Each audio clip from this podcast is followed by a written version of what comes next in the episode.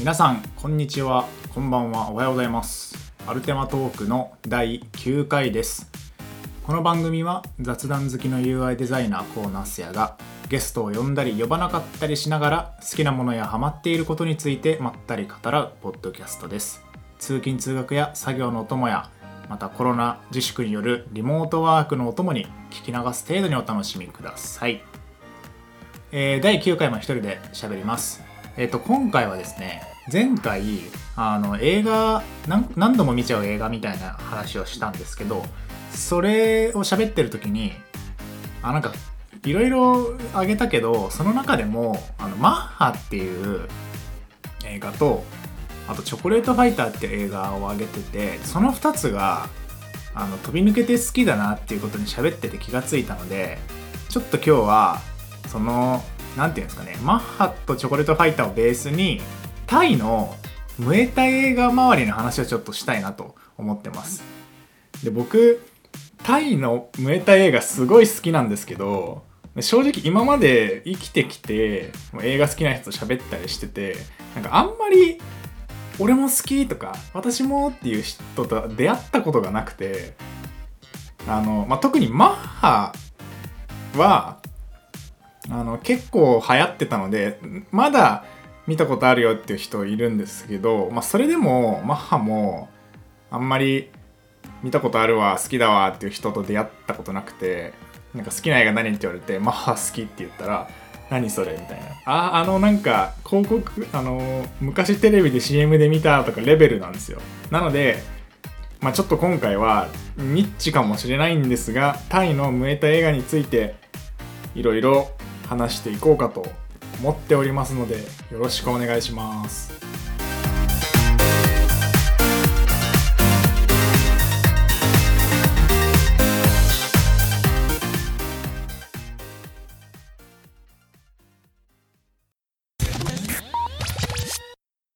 僕アクション映画が好きででアクション映画っていろいろあると思うんですけどあの銃でドンパチやるとか格闘で殴り合うとかいろいろあると思うんですけど僕好きなのは格闘映画肉弾バトルものっていうんですかね。あの登場人物同士がこう自分自身の肉体でこうパンチキック避けるなんか回転蹴りとかジャンプなんとかとかいろいろこうアクロバティックに戦うやつが好きで、えー、と小さい時それこそ本当に物心つく頃からあの父親が結構そういうの好きであのジャッキー・チェンとかなんだろうなブルース・リーとかスティーブン・セガールとかなんかすげえ強い主人公がどしばしなんか肉体技で敵をなぎ倒していくみたいな映画を親が結構見ててでそれをこう小さい時からテレビで見てたのでなんかすごい好きなんですよね。で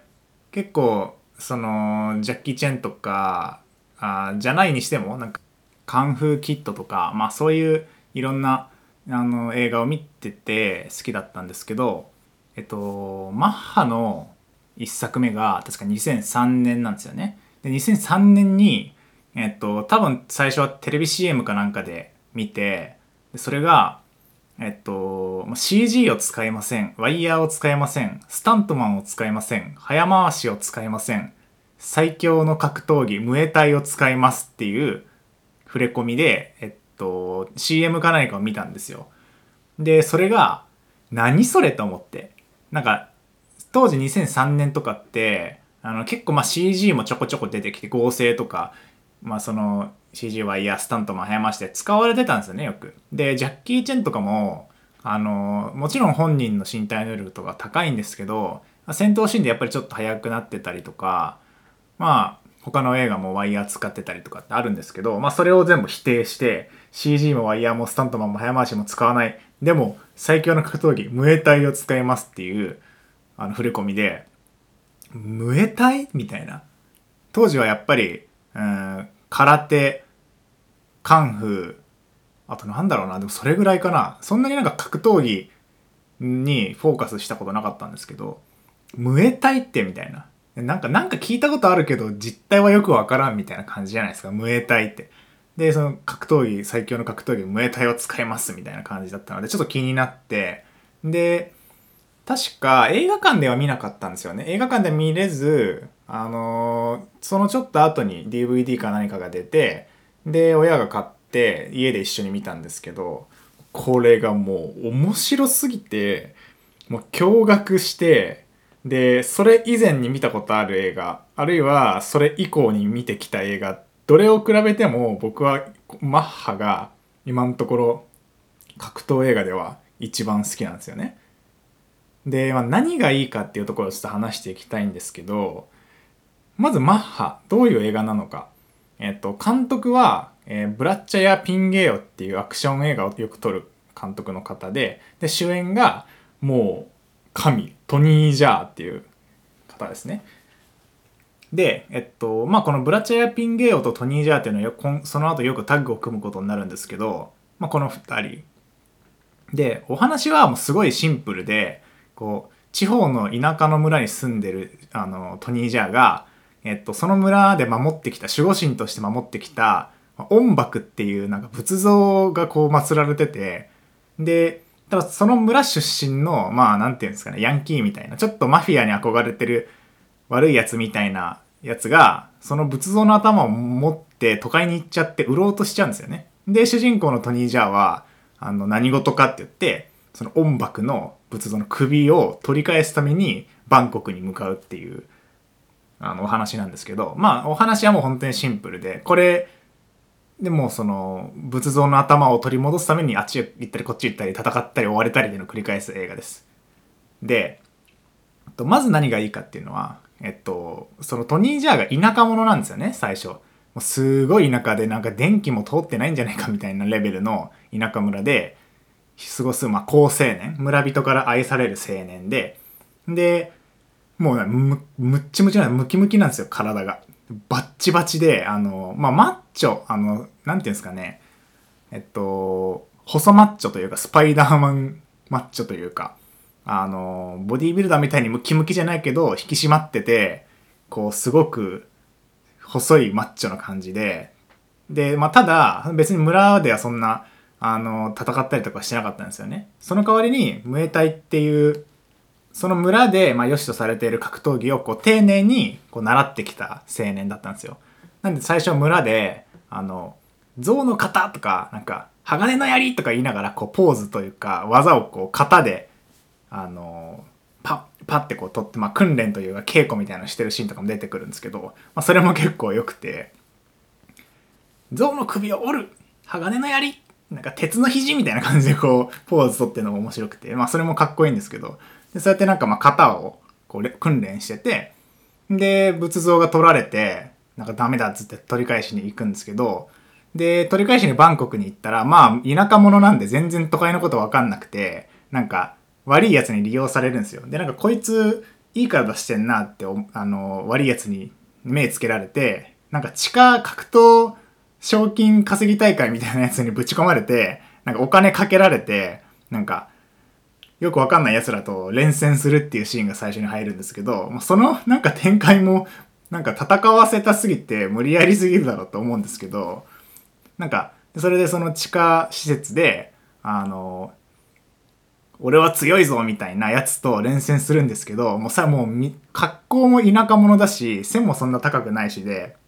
最初すごい舐められるんですよ。で、周りも、これはこの田舎者が負けるだろうって言って、オッズがすげえ偏るんですけど、あの、カンカンカンって戦いが始まった瞬間、キック一撃でその敵をのしちゃって、で、バカシーンってなって、え何こいつみたいな。で、そこからは、じゃあ俺がやる、俺がやるってどんどんこう挑戦してくるやつがいるんですけど、全員ボコボコにしていくっていう。で、なんかなぜか大金をゲットしてその場を去っていくっていうのが最初のシークエンスなんですけど、まあ、そこからもうすでに面白い。やっぱりこう、最初から強いやつが普通に戦うっていうよりは、なんか舐められてるやつ、なんか強くねえだろこいつって思われてるやつが、あの、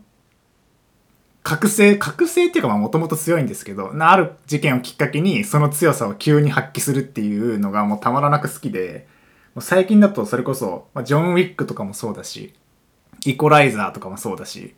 やっぱりこう舐めてたやつが超強かったっていうのは、なんかこう、上がるものがある。まあそんな感じでこう戦っていく。で、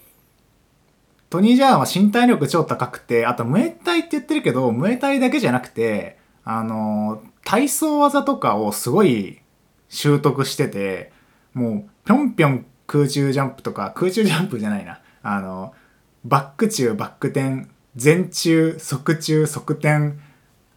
みたいなそういうなんか、パルクールっぽい、あっちからこっちへ前中しながら飛び回ってみたいなのもすごいできる人で、で、それを使ったのが、あの、その競技場シーンの次のシークエンスですね。で、ここでは、あの、まあ、なんか悪いやつによくわかんないけど追っかけられるんですよ。あの、いろいろあって。で、その追っかけられる時に、タイのちょっとこう雑多な狭い通路の両サイドにいろんなこう屋台とかお店が引きめし、ん？引き、ひしめ、引き、引き締め、ひしめき？ひし、ひしめき合ってる？ようなところをこう逃げていくんですよね。で、こうバーって走ってって邪魔なものがあったらそれを全中でポーンって飛び越えたり、あの、側中で狭いところピューンって抜けてったりして、追っかけてる人たちがうわーってこうそこに突っかえちゃうみたいなのを繰り返していく、こう、チェイスのシーンとかがあったりして、まあ、それ以外にも、えっと、トゥクトゥクっていうタイの、まあ、伝統的ななんかバイクみたいなタクシーみたいなやつがあって、まあ、それを使ったカーチェイスとか、まあ、あと後半の1対多数、どんどんどんどん敵が来るけど、それをこう、ムエタイの技とアクロバティックな空中キックとか回転空中パンチとかで、こう投げ倒していくシーンっていうのがあって、まあ、こうシーンシーンでこう結構趣が違ってそれぞれすごい面白いっていうのがあります。でやっぱりこうそれらを、まあ、CG とかはいや使っててもできると思うんですよ別に。ただあの使ってないっていうのがすごい良くてやっぱり。あこの人はこの動きを生でやってるんだみたいな凄さ。なんかやっぱりあのどれだけ映画だとはいえそのやろうと思えばまあいろんな動きを CG とかを扱えば再現はできると思うんですけど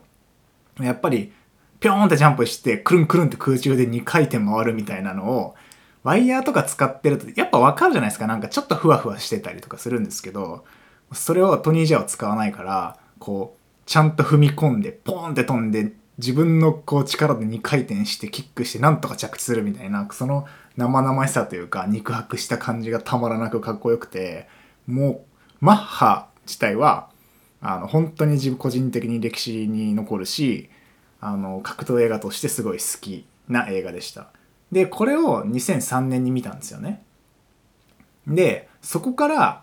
のこのマッハがめちゃくちゃヒットしたのでいろんなこう派生派生っていうかなんだろうなうんまあ、似たような方向性のものが作られることになっていきます。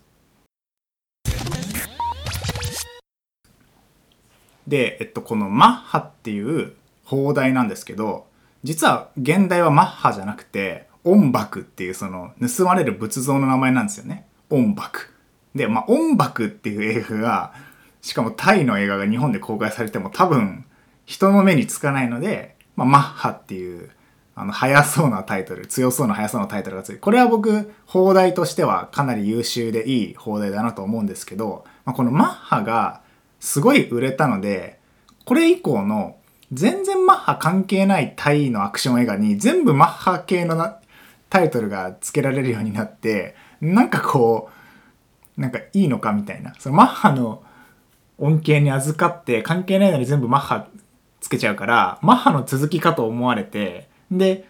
マッハを超えられないから、前作と比較されるっていう、なんか前作じゃないのに前作比較とかされて、なんか相対的に評価悪くなるみたいなことが起きてて、それがちょっと、あの、ドンマイって感じの流れなんですけど、まあ、マッハは放題ですね。で、えっと、マッハが2003年で、で、その2年後に、7人のマッハ、これ現代ボーントゥファイトって言うんですけど、7人のマッハっていう映画が撮られました。で、これが、えっと、マッハの監督はブラッチャやピンゲーヨっていう方だったんですけど、それではなくて、えっと、まあ、昔からアクション映画をよく撮ってる、パンナー・リットぐらいって方が7人のマッハっていう映画を撮りました。で、これは、これもなんか話結構シンプルで、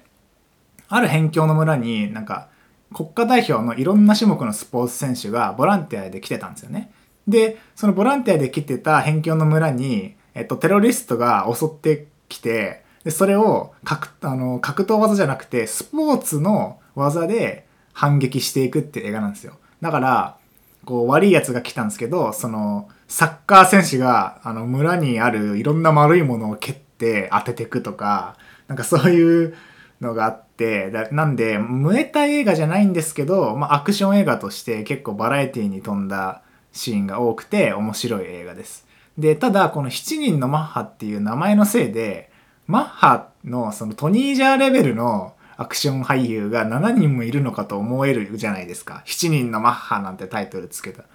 でも実際はまあ CG とかワイヤーとかは使わないっていう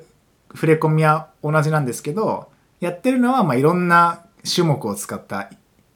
あのアクションシーンっていう感じなので、ちょっと経路が違う。んですけど、まあ、7人のマッハも、まあ、それなりに面白い。トニーじゃ出てないし、監督も違うんですけど、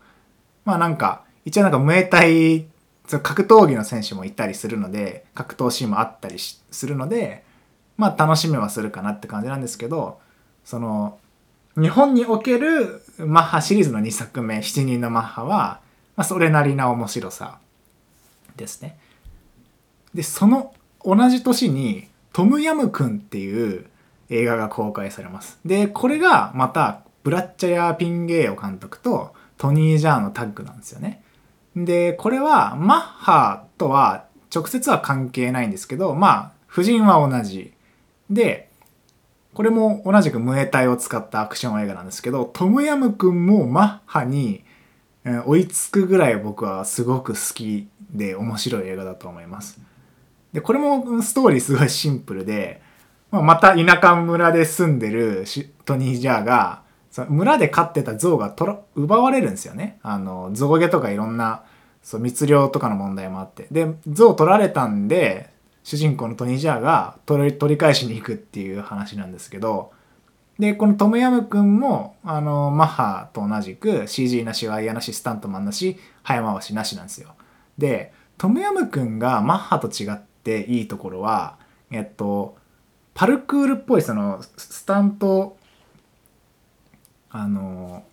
体操技でぴょんぴょんスタイリッシュに飛び回ってくるくる回ってキックしていくとかそういうのよりは結構こうムエタイというか肉弾バトルに重きを置いてでその肉弾バトルにすごいいろんなバリエーションを持たせてるというところがトムヤムくんのおもろいところですね。で、まあ、例えばトムヤムくんのあの触れ込みとして異種格闘バトルみたいなのを言われててでどういうことかっていうと例えばバイク軍団とえっと、トニージャがあの生身で戦うとか、まあ、あとカンフー使ってくるやつとムエタイで戦う。カポエラ使ってくるやつとムエタイで戦う。剣術、そう剣を持ってるやつとムエタイで戦う。あとプロレス技を使ってくる超巨漢と戦う。まあ、あと1対49人をどなんかやるとか、まあ、そういうなんかバトルの、肉弾バトルの方向性をいろいろ作った映画で、これがすごいいい。で、トムヤムくんの、まあ、結構多分すごい評価高い理由の一つなんですけど4分間ワンカットで長回しでずっとトニー・ジャが戦うシーンがあってこれがねもう驚愕あの、まあ、結構物語中盤の後半、まあ、割と後ろの方のシーンなんですけどあのこう吹き抜けの螺旋超でかい螺旋階段で螺旋階段のいろんな踊り場にこうお店が入ってるみたいなあれは何なんだろうな、ショッピングモールというか、商業施設なのかな。で、そこで、こう、トニー・ジャーが1階にこう、現れて、で、その、上に向かってこう、登っていくんですよ、どんどんどんどん。で、それをずっと下から追いかけて撮ってて、で、こう、出てくる敵とかもう4分だからもうワンカットですよ。もうずっとカットがないんで、多分4分間失敗したらやり直しまたしないといけないし、で結構それ4分間の中に一回登って降りてきてとか上から敵をあのドーンって落として下の建物にバーンと落ちるみたいなのもあるんでこれよく4分ワンカットで撮ったなみたいなのも多いすごいシーンなのでもうリアルに手に汗握る感じ。でやっぱりこれを CG とか使わずにやんのかっていう感動そのものなんですよね。なんか CG なしワイヤなしスタントマンなしってやっぱりあこれを生身でやるんだっていう感動じゃないですか。でそれと同じく4分間をワンカットで戦い続けるっていうその別にカット入ってたら多分ただのバトルシーンなんですよ。ただワンカットでやることに意味がある。生でこんだけずっと長く戦っても疲れとるやろみたいな。大変やなみたいな感じが伝わってくる。そのやり方っていうのがすごい好きで。でトムヤムくんもすごい面白い。でなんか一種格闘バトルって言ったんですけどなんかラスボスとかもなんかすげえ武器使ってくる。よくわかんない女の人だったりしてそれも結構面白いのでぜひ見てほしいですね。でトムヤムくんが2005年公開。これもすごい好き。でえっと2008年にマッハ2っていう放題だとマッハにえっと難しい漢字の方の2がついてるマッハ2ってやつが公開されてでこれがねちょっと驚くほど面白くないっていう事態に陥ります。で、マッハ2って、えっと、監督がブラチャヤ・ピンゲオじゃないんですよね。あの、なぜかトニー・ジャーが監督、脚本、原案、あ監督、原案、武術指導家を務めてて、で、一応トニー・ジャーと一緒に共同でパンナーリットぐらい、あのさっきの7人のマッハと同じ監督が共同でやっているので、まあ、一応なんかマッハ系の監督陣にはなるんですけどただトニー・ジャーがやっぱりねなんで監督やったんだって感じででマッハには全然面白くないんですよ。で話もなんかマッハとかトムヤムクンとか全然関係なくてなんかアユタヤ王朝がなんかタイを征服していく時代の話みたいな感じでもう全然よくわかんないし話も面白くないしなんかアクションもなんか見たことあるマッハとかトムヤムクンで見たことあるやつだなみたいなのをずっと続けてなんか無駄に長いし話もメリハリないしですごい退屈なんですよ。でそのマッハ2の2年後2010年にマッハ3っていうあのそのまんま続きから始まる続編みたいなのも公開されたんですけどこれも面白くなくてえもうトニーじゃあ終わりなのっていう気がちょっとする感じだったんですけどまあこのマッハ2マッハ3はマッハ系列ではあるんだけどちょっと個人的にはいただけない作品なのでこれは見なくていいです。気になる人は見てもいいと思いますけど。でこのマッハ2マッハ3も現代は音楽に音楽3なのでまあなんかマッハ人気にあやかってマッハってつけましたみたいな日本だと、まあ、そのなんかマッハってつけときゃいいだろみたいな安直さがだんだんこの辺から気になってくるとこですね。で、えー、このマッハ2、3が公開され、あ、2か、2が公開された2008年と同じ年に、チョコレートファイターっていう映画が公開されます。で、このチョコレートファイターは僕、マッハと同じぐらい好きな、もうマッハとチョコレートファイター2大大好き映画なんですけど、その同じぐらい好きなチョコレートファイターって映画が公開。で、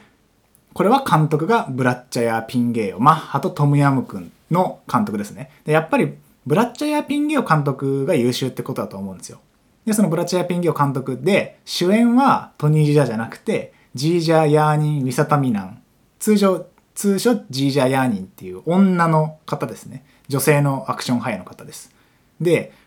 このチョコレートファイターどんな映画かというと、えっ、と、ちょっとね、チョコレートファイターは話が込み入ってるんですけど、説明していきますね。えっと、日本のヤクザのマサシ、これ阿部寛が演じてるんですけど、日本のヤクザのマサシが、えっと、タイの抗争相手のマフィアのボス、ナンバーエイトって言うんですけど、で、マサシが敵のマフィアのボスのナンバーエイトの女、ジンと恋に落ちちゃうんですよ。だから敵の、お、敵のボスの彼女と恋に落ちちゃうんですよね。で、えっと、子供ができると。で、ただその敵のボスナンバー8はマサシをすごい恨むから、えっと、ジン、えっと、マサシの奥さんのジンは、マサシを日本に返すんですよね。で、ジンは、えっと、足を洗って、もうその、マサシとの間にできた女の子を女で一つで育てることにするんですよね。で、その女の子の名前がゼンっていうジージャヤニンが演じるゼンっていう女の子なんですけどでこの女の子はちょっと発達障害気味の障害を持っちゃってであの健康に成長はしてるんですけど、まあ、ちょっとこう発達障害気味なんですけど、まあ、ただなんかそれの代償なのか分かんないですけどすごい動体視力と運動神経を持ってるっていう設定です。でこれも舐めてた相手が強かったものとしなんですけど最初はなんか別に強い感じじゃなかった。で、えっと、ただそんな中えっとジンそのマサシの奥さんのジンが倒れちゃってでゼンはあの、まあ、ジージャイアーニンはあのお母さんがお金を貸してた人をこう訪ね回るんですよ。でママが倒れちゃってお金がいるからママが貸してたお金返してって言って、まあ、いろんな人に借金を取り立てに行くんですけどまあママも元ヤクザの女なので貸してた人なんてもう変な奴らばっかりなので、まあ、そこであの、なんだこのクソガキってなって、こう、からかわれるんですけど、それに怒って、お金返してって言って超強い、あの、ムエタイ技で叩きのましてお金を取り立てていくって話ですね。まあなんかなぜか急にすごい凝った話になっちゃったんですけど、まあそんな感じのストーリーです。で、この主演のジージャー・ヤーニンっていう人が、うん、すごい魅力的で、で、この人、えっとまあ、11歳の時にテコンドーを始めてでそのまま14歳でインストラクターの資格を取ってるんですよなんで生え抜きというかこうすごいこう若い時からこう格闘技と運動はすごいできる人だったでえっとさっき話に出した7人のマッハこれ7人あの主演がいたんですけどそのオーディションに出てたんですよでただその7人のマッハのオーディションでは受からずにその代わり見出されてこの子はいけるみたいな。で、7人のマッハじゃなくて単独主演の今作チョコレートファイターに抜擢されるっていうストーリーがあります。で、その後撮影まで4年かかってるんですけど、その4年間の間みっちりあの、ムエタイとか格闘アクションを習って、で、さらに2年かけて撮影したらしいです。なのですごいこう、歴史というか作るのに時間がかかってる作品でもある。で、まあその11歳で今度14歳でインストラクター、そっから4年間特訓、2年かけて撮影ってやってる分、もうとにかくやっぱりこれはジージャヤーニンのアクションが、本当トニー・ジャーに肉薄するぐらいすごいんですよ。で、女の人、女性なのに、あと、すごいこう、ルックスが綺麗で可愛いんですよね。普通にこう、あのー、女優としてもやれるんじゃないかっていうぐらい美しい方なんですけど、可愛い方なんですけど、なのに、こう、すごいジャンプしてすげえキックして、ムエタイ技ガンガン繰り出して、こう、巨漢たちをなぎ倒していくっていう、その、なんていうんですかね、こう、格闘技が祝福されてる感じっていうんですかね、なんかいい、なんて説明すればいいかわかんないですけど、なんか泣けてくるんですよね。あの、もうこんなにか弱い感じの女の子が格闘技でその身一心でしかも C、ノン CG、ノンワイヤー、ノン早回し、ノンスタントなんですよ。この作品も。あの、ブラッチャーやピンゲオ監督なんで。で、そんな中でやってるから、うわ、これすごいなと思って。女の人らもこんな動けんのみたいな。もうトニー・ジャージャンみたいな動きしてるんで、それがとにかくすごい、あの、面白い。で、まあ、ただ、マッハと同じことを女性でやりましただと芸がないんですけど、まあ、この映画そうじゃなくて、マッハと違って、割とパルクールっていうよりはムエタイバトルよりの作りになってるんですけど、シチュエーションをちゃんと毎回取り立てていく、お金を取り立てていく相手によって変えてきてるんですよね。肉食処理場だったり、えっと、段ボールがめっちゃ積まれてる、まあ、運送の場所だったり、こう、ヤクザのアジトだったりって、こう、シチュエーションが違って、で、それぞれの場所にある道具とか環境を使ってアクションしていくっていう感じなので、まあ、それがすごい、あの、バリエーションに富んでて面白い。で、劇中で、あの、ジージャー・ヤーニンが、こう、ブルース・リーの会長音、あの、うわーっていうやつ、あれをやるシーンとかもあって、あ、ちゃんとこう、ブルース・リーオマージュなんだ、みたいなところもある。で、あといろんなところで、マッハオマージュとかもあったりして、なんかこう、格闘技の昔の名作とか、マッハシリーズ見てると、にやりとできるオマージュもあって、まあ、それもなんかこう、結構グッとくる感じですよね。で、えっと、まあこのチョコレートファイターもそうなんですけど、タイ映画ってなんか終わり方がすごい超ハッピーエンドじゃないんですよね。なんかこうちょっと悲しい終わりをするっていうのがタイ映画の特徴で、で、チョコレートファイターもいろいろあったんですけど、最後なんかちょっとビターな終わり方をするので、それもちょっと、あの、見る楽しみにしていただければなと思うんですけど。あのなんでかタイ映画は最後はちょっとビターに終わるっていうでチョコレートファイターが2008年でこれもすごく面白いんですけどでここからまたあのマッハみたいにジージャー・ヤニンが出るアクション映画は日本に来る時に全部チョコレートホニャララになっちゃうっていう呪いがかけられます。で2008年チョコレートファイターですよね。で2009年に、えっと、レイジング・フェニックスっていうアクション映画が公開されます。でこれはえっと監督はラーチェンリ・リムタラ・クーンっていう方でであのマッハとかとあのチョコレートファイターとかとは全然関係ない方のアクション映画なんで全然系列ではないんですよただえっと、レイジング・フェニックスっていう現代が日本に来た時に、なんかチョコレートファイターの続編っぽい名前に、チョコレートソルジャーになっちゃうっていう呪いがかけられてる作品です。で、まあ、チョコレートファイターと関係はないんですけど、まあ、見てみると、これはこれですごい面白い。で、ストーリーは、もう、これも結構シンプルで、なんか自堕落な生活を送っていたジージャイアンニンが、あの、なんか悪い奴に襲われるんですけど、男に助けられるんですよ。で、その男は、なんか、水拳なのか、ムエタイなのか、ヒップホップダンスなのか、カポエラなのかみたいな変な動きを組み合わせたオリジナルの格闘技を習ってる人たちで、まあ、そこに弟子入りして、あの、ジジャイアニンがその技を得得して、で、ギャング団との戦いに挑んでいくって話なんですけど、で、チョコレートソルジャーは、まあ、ゴリゴリにムエタイっていう感じではないんですよね。なんか結構不思議な動き、こう、カポエラってあの、なんかこう、くねくねこう左右にステップ踏みながらくるんって回ったり逆立ちしたりみたいな動きするんですけど、まあ、そういう動きとかなんか戦ってる最中にヒップホップの振り付けみたいな動きしたりって結構不思議な格闘技を使うんですけど、まあ、全体的にやっぱ GJ アニンが女の人だしすげえ綺麗で可愛いのにめっちゃ動けるっていうところで楽しめる映画ではあります。でここからさらにチョコレートガール・バッドアスってやつが2011年に公開されます。で、これも現代はジャッカレン。で、英題は This Girl is Bad っていう感じなんですけど、なぜか日本に来るときにはチョコレートがついちゃうっていう、チョコレートガール・バッドアスってやつ。で、えっと、これの監督は、あの、で、これの監督が、ペットタイ・ウォン・カムラオって人で、で、この人誰かというと、マッハでコメディリリーフ役やってた人なんですよ。マッハに出てくるあのところどころで出てきて場を和ませるお笑い役の人がいてでその人がなぜか監督をしてるっていう不思議な映画でで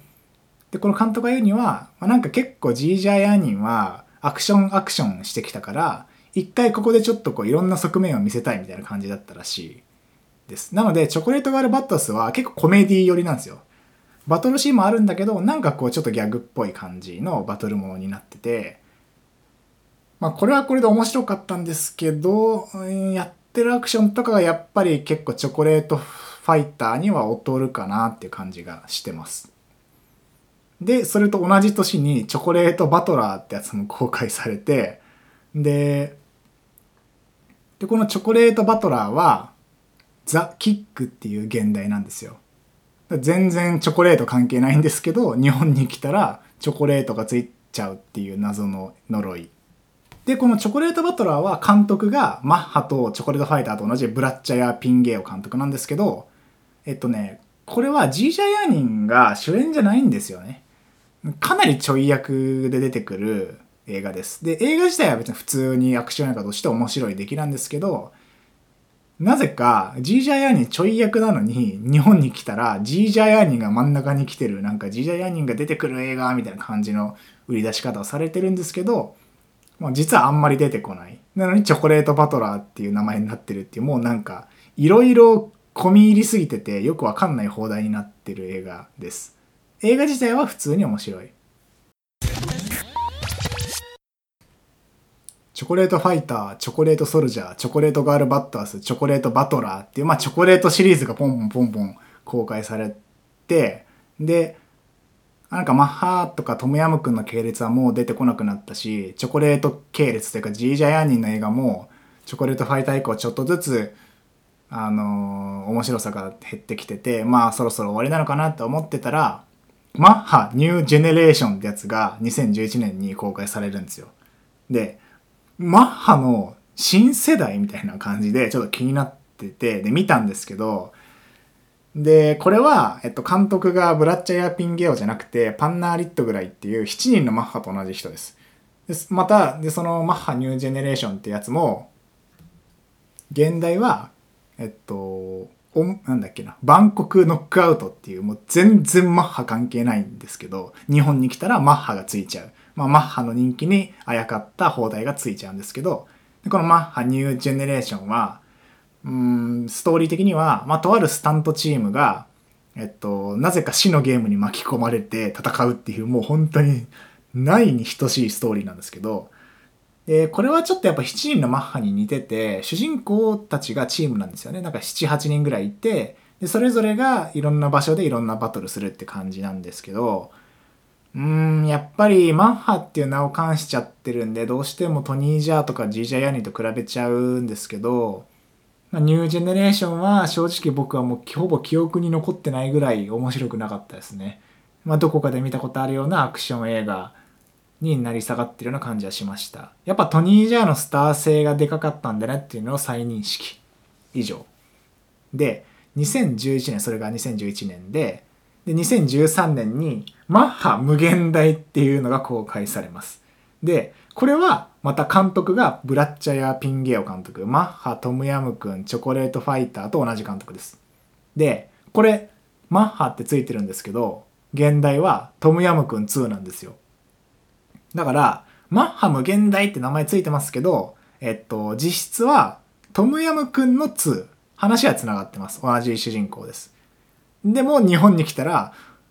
マッハ無限大になっちゃう。もともとのトムヤムクンはそのまんまトムヤムクンで日本に来たのに、2作目はマッハ無限大になっちゃってもうめちゃくちゃですよね。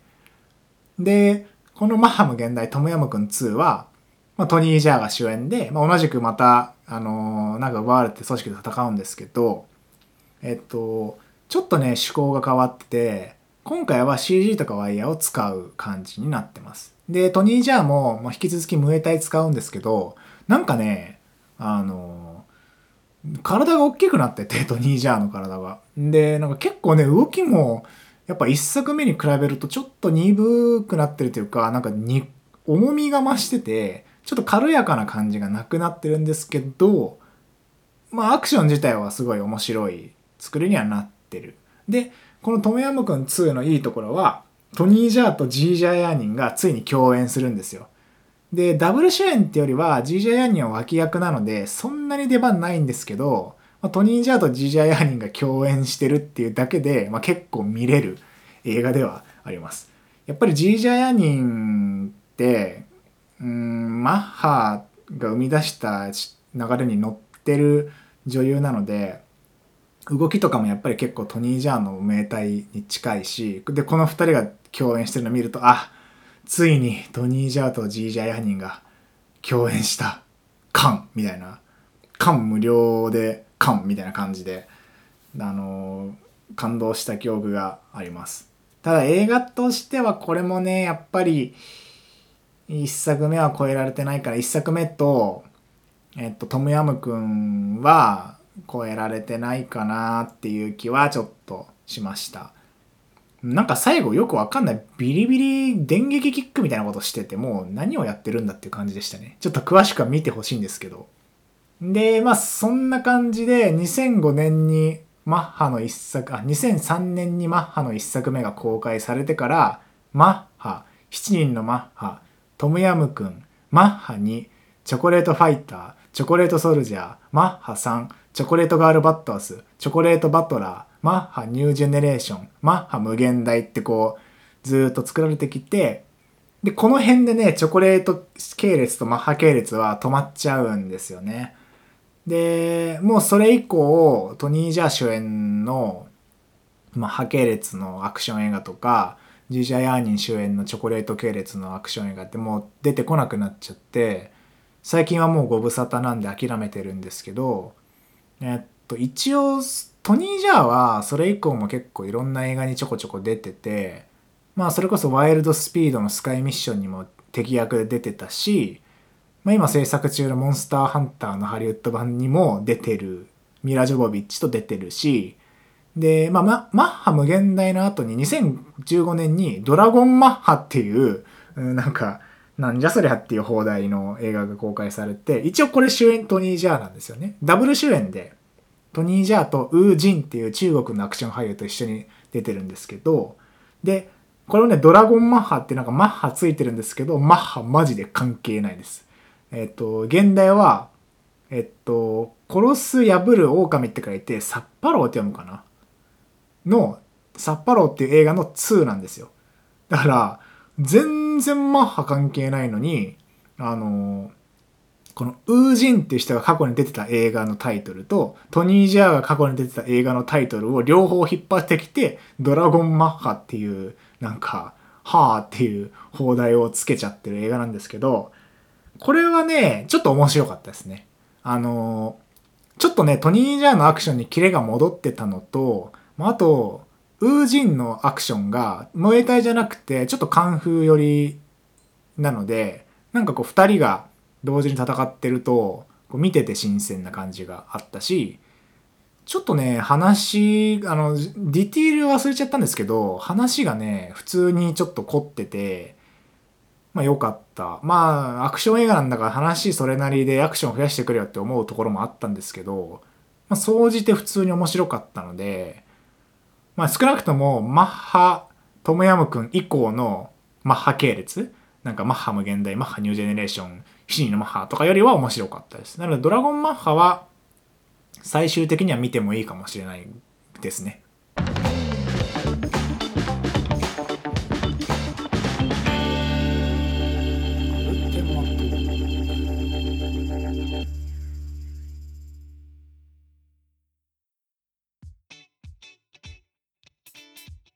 はあ、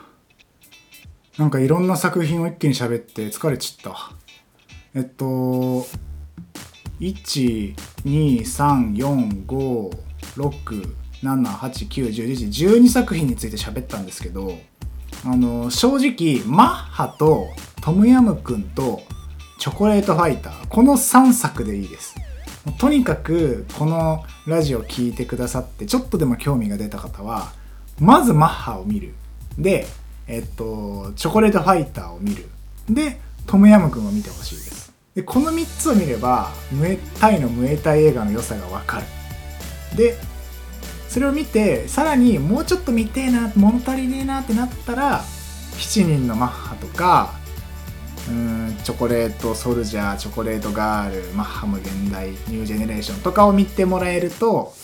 えっと多分ですけど初代のマッハの感動は超えられないにしても欲は満たせるかなって感じがありますなのでマッハトムヤムクンチョコレートファイターこの3つをぜひ見ていただければと思います。でもしですね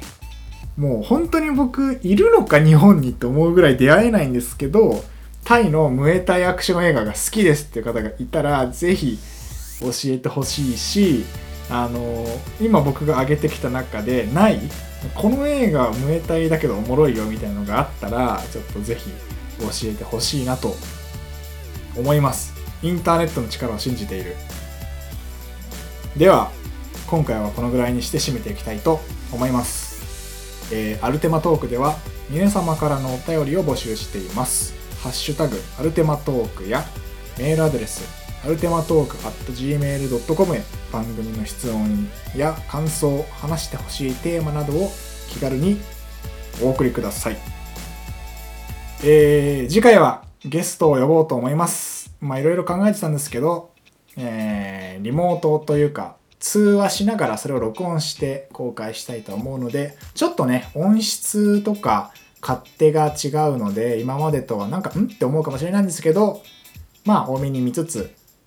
耳なんで多めには見れないんですけど、多めに聞きつつお楽しみいただければと思います。それではまた次回お会いしましょう。さよなら。